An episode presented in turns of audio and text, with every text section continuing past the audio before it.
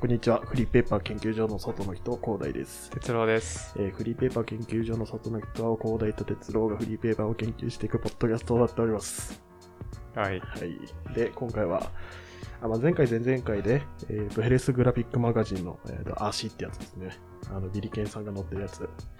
と、おーと、ハバナイスフォト。ハバナイスフォトの第40号の富山の会をお研究してまいりましたが、てかまあ、先週ちょっと怒ってごめんなさいとか、先週じゃなくて、怒ったんですか？何なんだよこれって熱が入ってましたね。そうね、まあ、まあ、まあ、まあ、フリーペーパー研究していく上でね、まあ若干いろんないいものを見、いいものというか素晴らしい。いや、だって東大同大のさ、あの、愛の素晴らしさよ。うん。いや、あれ見るとさ、なんかビジネス的に仕方なくこうなっちゃったんだよね、とか言われても、ふむってなるよね。だったら俺が無料でもう作るよって思っちゃうよ。っていう感じで、まあま思って仕方なかったで。まあこの流れ、中央線が好きだとかから入って、うんで、ビジボノロンビジネス的にすごくねとか言って、で、その後に、いや、フリーペーパーとの愛なんだとかいう落ち着き方したら、その次の回っていうか、っていう文脈から感じる、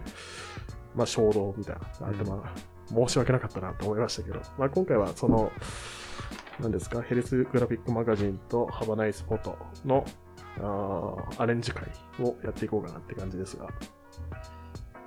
はい、っていう感じですよ。そうですね。まあ、先週あれだけ、あの、いろいろ言ったんで、うん頑張ってアレンジしていかないといけないなってまあ、思ってるんですけど。うん。どっちからいきます？どっちってまあ二つ目で。ハバナイスフォトあやりたいですね。そうははい。ハバナイスフォトですね。えー、どうですか？まあさっき収録外で結構喋ってて、まあけ、まあ現状、えっ、と、東急線うんと写真っていう、まあカメラか？っていう写真か？写真か？えー写真。東急線と写真っていう、まあ、2つの、まあ、日本柱があって、まあ、東急線の方は、まあ、見開き2ページぐらい、1ページだっけ？まあ、1、2ページぐらい、プラス広告と、北海道の広告とか入っていましたけど、北海道の水の、みたいな構成になってるので、あとはその特集の地域っていうのがうん、毎回変わるって感じですね。そうですね、っていう、で、まあ、いろいろ考えたんだけど、うん。まあ、結局今のところ、今のが割といいかなっていう。まあ、中電車的な、まあ、旅行的なので東急線使ってもらえるっていう流れとか、っていうのも、まあ、収録外の方ですごい納得したって感じで。なので、まあ、今回、まあ僕が考えた、というか、まあ、二人で喋ってて出てきたのは、あの、ハジーのところ、ハジーのインタビュー、村内さんだっけ？マジ名前忘れてしまうのが申し訳ないんだけど。寺岡さん？寺内、寺内さん？寺内正人さんか。寺内さん。寺内さんのとハジーが対談してるみたいなところの代わりに、なんかこう、電車好きの人たちが撮る、うんコラムじゃない、写真プラス電車の魅力みたいな。電車の魅力はいらないかなみたいなのが。っていうのが、うん、いいかなっていう。その、と東急線から写真に行く流れも、写真から東急線に行く流れも、まあ、そこの両端を、えっ、と、何ですか、橋として繋いでくれる役割としても、まあ、鉄道写真っていうのは、まあ、非常にあれなので、まあ、それ関係のコラムじゃねえわ、連載が毎回あってもいいんじゃないかなと思ってますけど、うん。まあ、具体的に何書くよって感じだよね。こを話したいですね。なんかやっぱ、あの、僕、前回の週で話せなかったんですけど、あの、まあ、収録会でも話したのが、あの、なんだ、写真って、別に写真のフリーペーパーってわざわざ言わなくても、どのフリーペーパーにも結構出てくるものだと思って、なんでわざわざこれは写真のフリーペーパーって言ってるからには、なんか、あ、写真だなっていうのがただ載ってる写真じゃなくて、そことはなんか違った、あ、写真だなっていうのが伝わったらいいなと思ったんですけど、僕が読んだ時は、なんかそこが、えっ、と、まあ、写真部の、アメージング富山写真部の皆さんのページは写真がすごい伝わってきたんですけど、後半のあの北海道のところとかは、あまり写真がメインっていうよりは、あの紹介のために使われている程度にしかあんまり感じなかったりとかあって、それでやっぱ話したのが、撮った人のなんか思いとかがもっと伝わればいいのかなと思ったんで、そうですね。だから今のなんか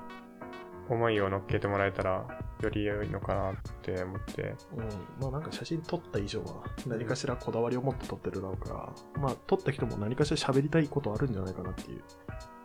のもあるよね。なんか、えっ、と、まあ、読者と一緒に作ってる感があるフリーペーパーで、そこはなんか可能性のある部分だなって思って、結構ど、その、写真部の人の写真が多く多い。で、あの、それは、なんだろう、写真一つ一つの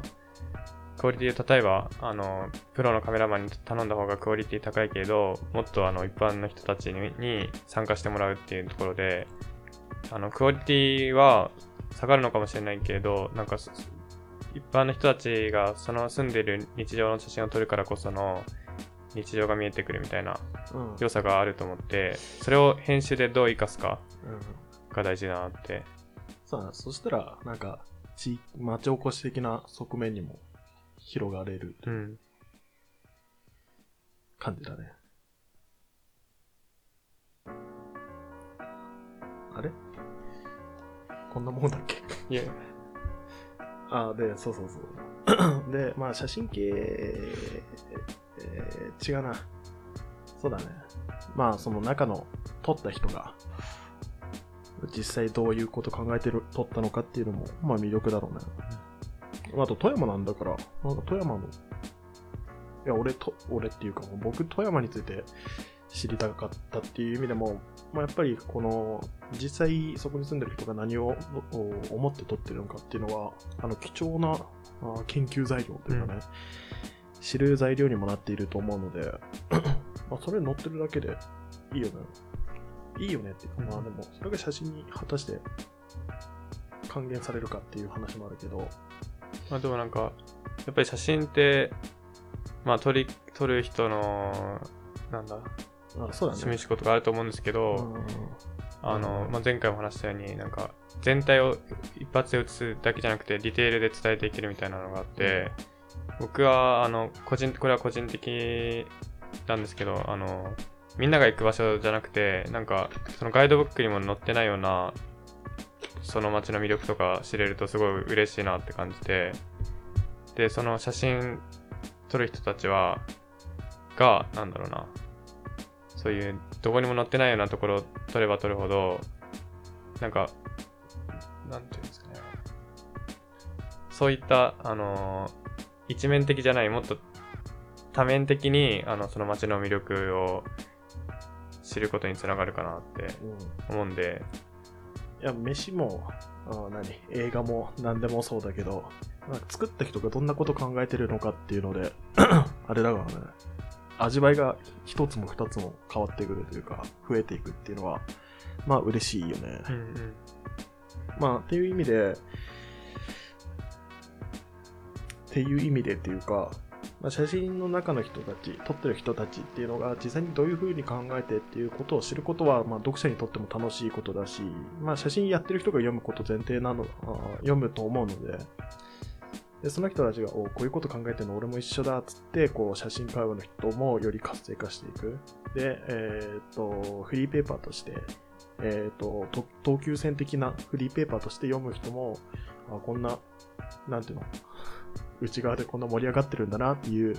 フリーペーパーじゃないわ写真の人ってこんな人なんだってふむふむと思うし思うしというかなんていうの、まあ、知らないところにまで届くっていうで実際になあ入門書の入門書って一番最初は多分、まあ、本を読むっていうよりも、なんか、いや、これ面白いよっつって友達から勧められるっていうのが多分一番大きいと思うから、うんまあ、そういった感じで、こう、中の人がもうちょっと見えやすい人っぽいところっていうのはあってもいいかもねって感じです。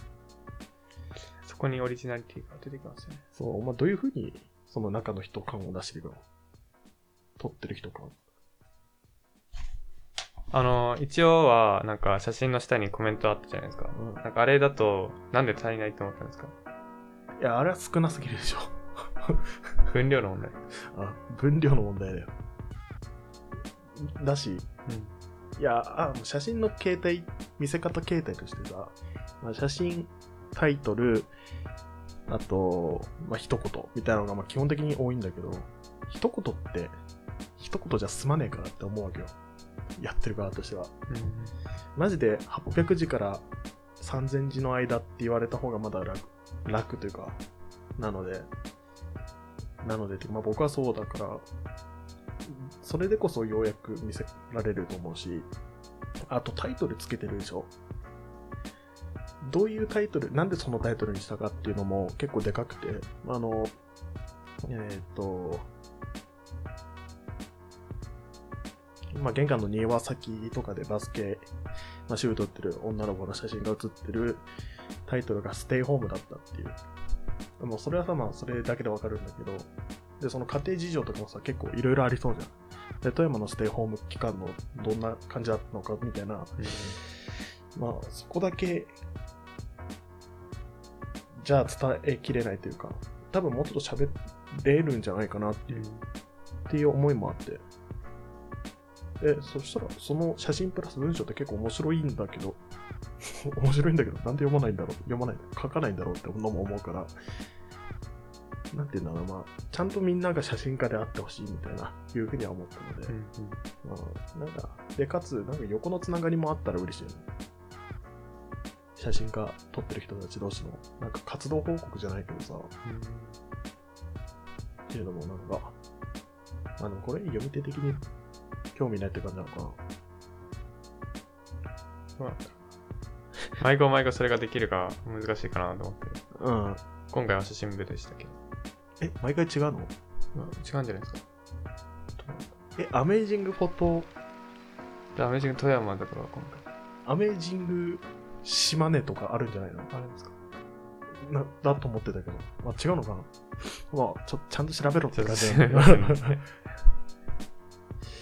はいまあまあ、ああ、まあ、かそうか。活動報告とかは別にいいのか。ちょっとあの気になったのが、うん。あの地元八王子は逆真逆で説明が少ないのが良さだったじゃないですか。うん。あれはまた、その、あれが、写真の伝え方が、なんていうか、違うから、あれはあれでよかったんです。なんていうか、写真メインとなるともっと説明してもらう方が良さが引き立つと思いますか？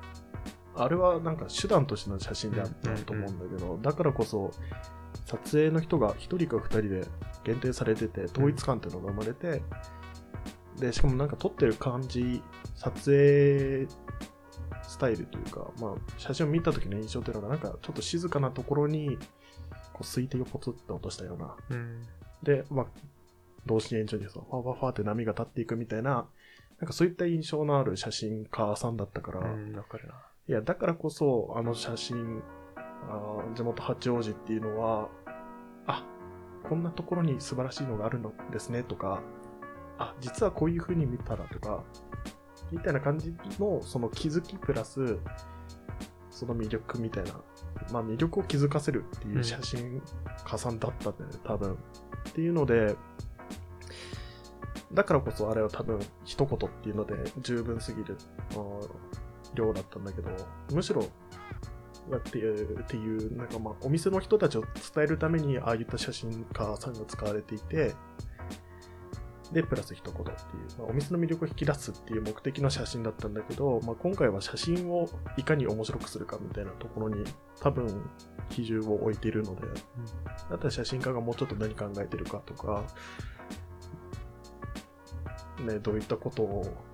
を伝えたいかみたいな風に考える、あ出していくっていう、まあ、目的が多分使い方、写真としての使い方が、目的が違うので、今回は文章がたくさんあった方がいいよねと思ううん。し、まあ、紙面なんで、なんて言うんだろう。まあ、いろんなたくさん写真が載ってたけど、うんまあ、紙面なんでね、僕は文章読みたいなと思うけど。うんうん。それは、写真の、あれですか、紙質とか、写真を眺めるためのフリーペーパーにするっていうよりも、うんまあ、写真をどう撮ったかをうん。そこで知りたいっていう。まあ、まあ、紙面なのでねっていうのは、まあ、あの、まあ、ちゃんと語弊があって訂正しますけど。はい。いや、まあ、あの、一番の大きいところは、あの、裏の、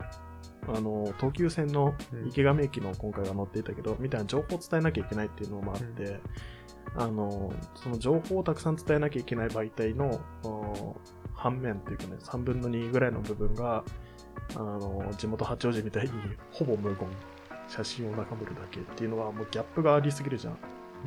でそのギャップを埋めるために、あの、中央線が好きだではさ、その、特集と広告の間に漫画を載っけていたと思うんだけど、っていうもうギャップがありすぎると大変だから、そうせざるを、そうせざるを得ないぐらい漫画から漫画を入れたとか、あるんだけども、そもそもだったらまあ情報をもうちょっと載っければいいじゃんっていう感じですね。あなので、そう、文章が読みたいっていう。文章が読みたいというか、うん、何か情報を得ようと思っていると、うん広告主の方にも何か利点があるよね。ちゃんと読んでもらおうっていう気でいうん。たら、あの、後書きとか読まなくてもいいけどさ、小説を読もうと思ったら後書きまで読むわけじゃない。でも映画はさ、あ文章を読もうとは思わなくない。映画見た後に。インタビュー、監督のインタビューとかさ、出演者のインタビューみたいな、まあ思うんだけど、まあ全員が全員読むかっつったら、意外とそのパーセンテージってガクッと下がると、小説の後書きに比べたら。っていうので、その、読ませると広告主的にも嬉しいし、で、広告主的に嬉しいということは、あ東急線的にも、東急線の情報が載ってるっていう意味でも、多分、お互いメリットがあるんじゃないかなっていう。で、まあ、写真家の考えてることも伝わって、写真家の、まあ、実はすごい、すごいんだっていうか、いい趣味だなっていうふうにうん知らない人が読んでも面白がれるれるっていう意味で、まあ、文章っていうのは、写真家が書く文章っていうのは明らかに必要だと思ういますよ。あと、中山大道さん。ん？森、うわ、スーパースターなんだけどな。森山大道さんだったかな？っていう人がね、森山、森山大道ですね。さんって方が、まあ、すげえ有名な写真家で、忘れちゃいけない人なんだけど、まあその人が書くね、文章、エッセイとかも実は発刊してて、写真家が書く文章めちゃくちゃ評価されるっていう可能性も、可能性というか、例が一個あるから、まあね、意外と面白いですよっていう感じですね。はい。なんか具体的な話で言うと、まあ、一番最初にあの戻ると、うん。あの、まあ、えー東急線沿線に置いてあるフリーペーパーっていう側面もあるんで、なんかあの、それにちなんだ撮り鉄の人とかに書いてもらうのはどうかみたいな。そうだね。話だったと思うん取りですけど鉄と、あとコメント欄を増やす。うん。まあ、あともう一個、本当に個人的にやりたいのは、うわ、これもまた名前忘れてしまって、申し訳ねえわ。うわ、この時間マジ無駄だよね。大竹明子さんっていうね、写真評論家がいるんだけど、その人の文章はめちゃくちゃクリティカルなのにめちゃくちゃわかりやすいから、なんかその人の、で、その人が読み解く写真っていう、なこと、こと、ことなんとか写真塾みたいな、なんかそんなブログもやってんだけど、あの、この、えっとね、昔のおでん屋の写真があって、で、女性がこうね、箸でこうつまんでる写真があるの。よ、そこから読み解く当時の時代風景はこんなんじゃないのかみたいな、えあの考察が載ってんだけど、それめちゃくちゃ面白いのよ。っていう感じで、その人に筆を持たせるとめちゃくちゃ面白い写真が面白くなるっていうのもあって、っていうのもあって、まあ、その、大竹さんの批評が読みたいですっていう。あや、やってくださいっていう、聞いてない前提で文句言ったくせに。いや、まあまあ、みたいな感じで、こう、写真の切り口っていうのは見るだけじゃないんだっていう、読むことでも面白いことがあるもあるので、まあ、それもさ、まあ、写真の、趣味としての写真の、まあ、魅力に気づいてもらうことによって、写真界隈っていうのに広がっていく可能性もあるじゃん。まあそれもありかなっていう。まあ文章だったら、あれですよ。当事者の一言か、一言を増やすか、あ写真批評家の一言を増やすか、みたいなところかなっていう感じです。はい。はい。はい。あ落ち着きました、僕は。ヘルスグラフィックマガジンいきますベースが行きましょうか。僕これ考えてきてないです。僕言うことなしだったんだけど。そうですね。うん、まあでも、個人的にもう一個足すのであれば、あれって、あのー、1610円とかで、あの、1ヶ月じゃねえわ。えっ、と、4号分を購読できるってサービスがあるから、その4号分をセットにするっていう。だったらさ、あの、ドラゴンボールのさ、なんていうっけ、ここ。ここ。背拍子。背拍子。あれ？背拍子だと思う。まあまあ、背拍子が1巻から60何巻とかまで、さ40巻だったかな。まで続くとこうね、横長の絵になってるみたいな。っ。ていうのがあったりするんだけど、まあそういった感じでなんかこう、一緒にまとめることで何か一つの何かになるっていう、例えば4冊こう置いてさ、あのー何？迷路にな迷路じゃなくてもさ、まあなんか、ぐるっと割る。あうん1号目は右下、2号目は左下、3号目は左上、4号目は右上で丸を書いてさ、そこに何かロゴを書くとか、まあみたいな、そういったのがあったら、その4号集めたくなるなっていう、そんぐらいは思ったけど、まあ、中身に関してはマジで、うん、すごい、うん、言うことは僕レベルではないですって感じでした。これ、あの、僕、なんだ、ネットで調べて、まあ、前回、あの、研究した時は、ちょっと推測でしかなかったりした部分がいくつかあって、これでどういうこだわりがあるんだろうみたいな。気になったんでネットで調べたら、あの、その制作、その編集部の人たちの、編集チームの、あの、講演会みたいな、トークショーみたいなのに参加した人が書いてたブログとか載ってたんで読んでみて、なんかよりこだわりをなんか知ることができたんですけど、それをだから、アレンジとはちょっと関係ないですけど、ぜひ紹介したいなと思って、あの前回は多分、なんだ、つながりが一貫性があんまないみたいな、なんか、ポスターが集まってるみたいな感覚を受けて、なんでこんな一貫性がないんだろうって思ったんですけど、やっぱりそこも、あの、前回推測で話したみたいに、あの、いろんな多様な人たちをターゲットにしてるからこそ、1ページ1ページ、あの内容は一貫性あるんですけど、あの見せ方が全然デザインが違っていたっていうのが、うん。それはもうあえてそういう風にしてるっていうのが書いてあって、あとはあの、なんでそんなブツンブツンってあの内容が切れてるように感じたかっていうと、あの見開きで2ページずつであの完結してたんですよ、全部。うん。だから、あの その次のページ、ページめくると全く違う内容になってて、だからこそ読んでるときは、あの全部、まあ、全部全と、興味ある分だけ、うん、1個読むだけで完結されるっていうね。そうです。あの、そうなんですよ。切れてるように感じたんですけど、そこもやっぱりこだわりで、今言ってたみたいに、あの、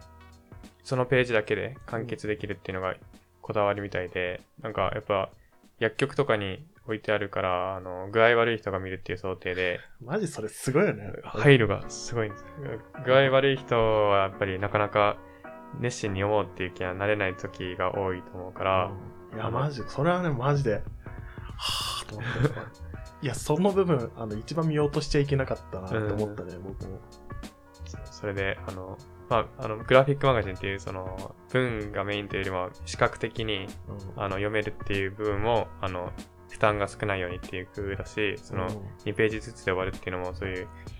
えーなかなか読み込めない、読み込もうと思えないような気分の時でも、あの、うん。パッと読めるっていう配慮して。て、そうやあと子供と来る場合って多いじゃん。うん。まあお母さんが、だったら子供連れて行かなきゃいけなかったりとか、そういった時にあれ読む、あれってまあ視覚的に面白いからさ、け多分子供もなんかまじまじと読む、読むというか見てる、うん。図鑑を読んでる感じでさ、っていうのも多分あって、うわ、マジで、天才って思った。それで、まだ学びましたね。学びましたね。いや、本当、うんそう確かに。ああちょっともう過去作の、まあ、これレビューじゃないけど、のでいくと、ボノロン4月号ですよ。いや、面白かったですっていう、そんだけなんだけど。いや、今回は、あの、まあ、家族愛みたいなことが描かれてて、まあ、描写として面白かったのは、あの、お金を貸してくれっていうシーンがあるんだけど、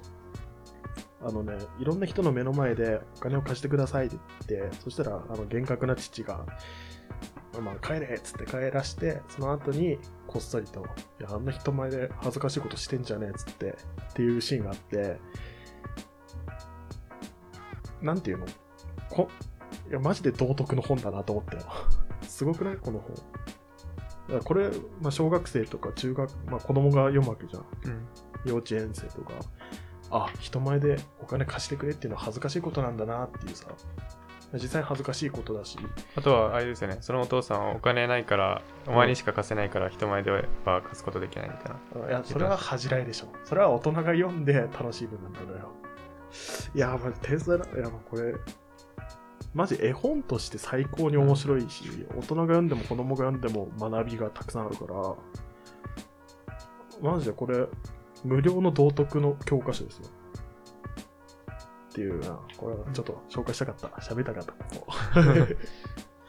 で、まあ、前回みたいな、あの、こ凝ったギミックみたいな、なんだっけ、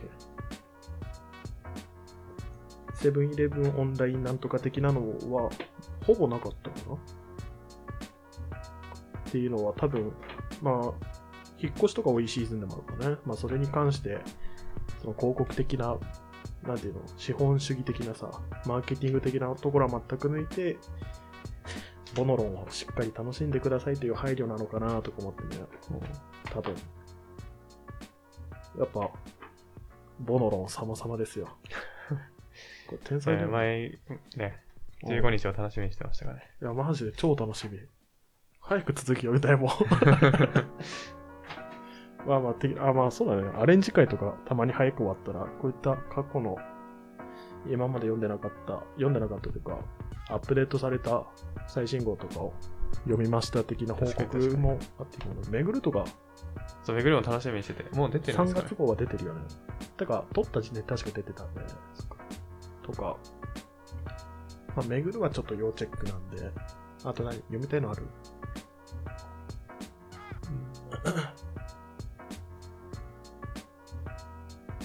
ないらしいです。いやいや、そんなことないですよ。思い出してるんですよ。まあ、ヘルスグラフィックマガジンは、これうんからも大好きなものになりましたけど。まあ、東大東大はちょっと1号から読まなきゃいけないなって感じもしてたけどね。まあ、あと、なんだかんだ俺、中央線が好きだ、読んでますよ。あ、中央線が好きだね。2ヶ月おきだっけ、あれも。うん。決まりであるから。うん、読んでるし、あとなんだっけ。えっと、挑戦が好きだ、めぐる。